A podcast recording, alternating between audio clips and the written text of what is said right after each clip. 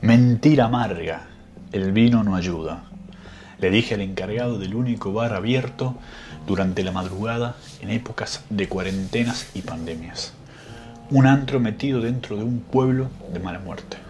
Un poco abandonado, pensaba al observar parte del decorado. La barra donde apoyaba el vaso estaba descascarada. Había sido testigo de un tiempo mejor. Frente a mí, un espejo con muchas botellas, vacías, polvorientas, sucias. Miré mi copa y no podía dejar de recordarla. Me tomé un río y sigue acá, le comenté al hombre mientras mi dedo índice derecho señalaba mi sien derecha. En un rincón, alejada, vi a una mujer. Llevaba una vestimenta provocativa, pero que no tenía ese efecto en mí. Tras algunas horas se me acercó. Colocó su mano derecha sobre la barra y la izquierda sobre mi espalda. Puso sus ojos frente a los míos y me dijo que por cinco gambas podía llevarla a donde se me cantara. Al terminar esta oración me sonrió y pude divisar que solo tenía tres dientes. Mal puerto, mami, le repliqué sin tapujos. Siempre que bebo, vuelvo solo le aseguré. No le importó. Me agarró violentamente de la camisa y me llevó hacia una habitación que estaba en un piso superior. Subimos 39 escalones hasta la puerta de un cuarto. Ella la pateó y entramos los dos. Al pasarla, yo apagué todas las luces de la habitación. La pieza era roñosa, a tono con el bar. La mujer se tiró arriba de la cama, que ya estaba distendida, y me mostró sus medias. Me preguntó si me gustaban. No le respondí. Le informé que yo no iba a estar cuando chille y que me iba a ir antes de que sonara la primera sirena. Solo atinó a responder con una pequeña mueca. Ella no entendía, pero yo sí.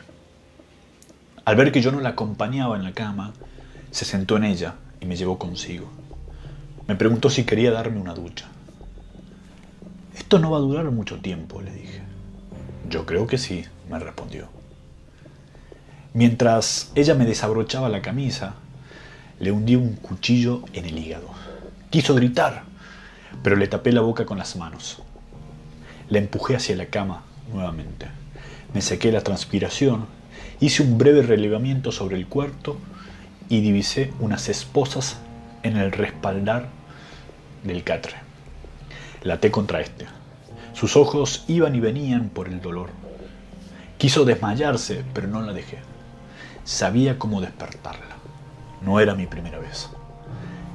El juego recién comienza, le alerté. Le saqué el cuchillo de su hígado y comencé a limar su cuerpo. ¿Te duele? Yo te avisé le, dije.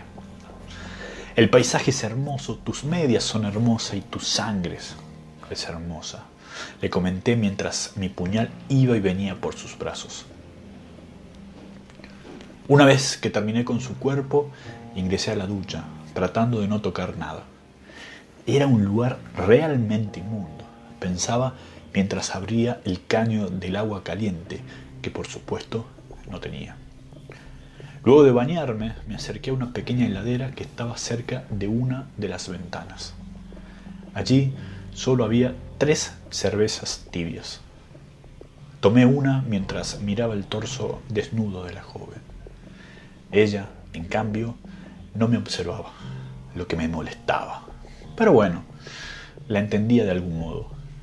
Me puse la ropa y saqué las cinco gambas. Se las puse arriba del corpiño Miré mi reloj y supe que estaba tiempo de tomarme un tren a Rosario. La miré por última vez y le dije que cuando estaba borracho no me salían las vocales. Luego de bajar los 39 escalones, saludé al encargado, quien me miraba con una sonrisa cómplice. Nunca entendí cuál era la complicidad que podíamos tener, pero de todas maneras le devolví el gesto. Salí del bar, caminé varias cuadras hacia el norte y llegué a la estación. Hice un paso y llegó mi tren. Mientras avanzaba con dirección a la ciudad santafesina, escuché la primera sirena. Me sonreí y miré a mi compañera de banco. Yo le avisé, le comenté. Ella no entendía, pero yo sí. Ordoqui por Gonzalo Salotier.